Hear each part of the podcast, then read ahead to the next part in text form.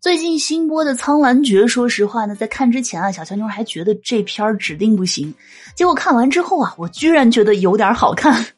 苍兰诀呢，讲的是一株仙根烧坏了的兰花草，法力低微，成日呢被势利眼的仙女们嘲讽。那为了救下自己的矮豆天界战神呢，他挡在了他的身前，一不小心啊被吸入了天界监狱昊天塔里，那意外的激活了被关在里面的大魔头东方青苍，也就是我们的男主角了。那男主呢是一个断情绝爱的大魔头，他万万没有想到有一天呢会和娇滴滴的小兰花互换身体，虽然他们轻易的换了回来，但却。却呢给大魔头留下了致命的后遗症，与小兰花同喜同悲，同伤同死。那小兰花呢，因为自己的伤心事事哭唧唧，大魔头呢也不得不跟着掉眼泪。小兰花受伤了，大魔头就会在相同的位置出现伤痕。那为了看住自己的软肋，也为了等小兰花痊愈后修好重要的命簿，那大魔头呢必须时时刻刻盯着小兰花。两个人呢就这样吵吵闹闹的生活在了一起。那直到有一天呢，小兰花终于如愿以偿的去到了自己的爱豆战神身边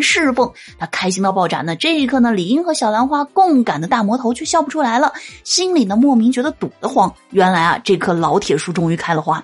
那总之呢，从前几集的表现来看呢，《苍兰诀》还算是一部合格的无脑甜宠剧。那看起来呢是相当的轻松的。相比于六十三集的这个香蜜沉沉烬如霜和五十八集的三生三世十里桃花呢，《苍兰诀》全剧只有三十六集，整体的节奏很快，一集接吻，三集呢就揭示了小兰花的隐藏身份，七集暴露了反派，八集呢男主心动并且小虐男二一波。那如果再配上二倍速呢，拉着你快速走完甜虐的流程，看完之后还居然让人觉得有点回味。当然了，虽然服化道和台词呢有很多的槽点，但是呢总体来说，《苍兰诀》虽然有种种的不足，但是它的剧情简单，看起来毫不费力，非常适合做下饭剧。毕竟吃饭的时候是吧？谁不想看一看无脑的小甜剧放松一下呢？所以呢，喜欢这类型剧集的朋友啊，千万不要错过。那喜欢本节目的呢，也不要忘记点个订阅和关注。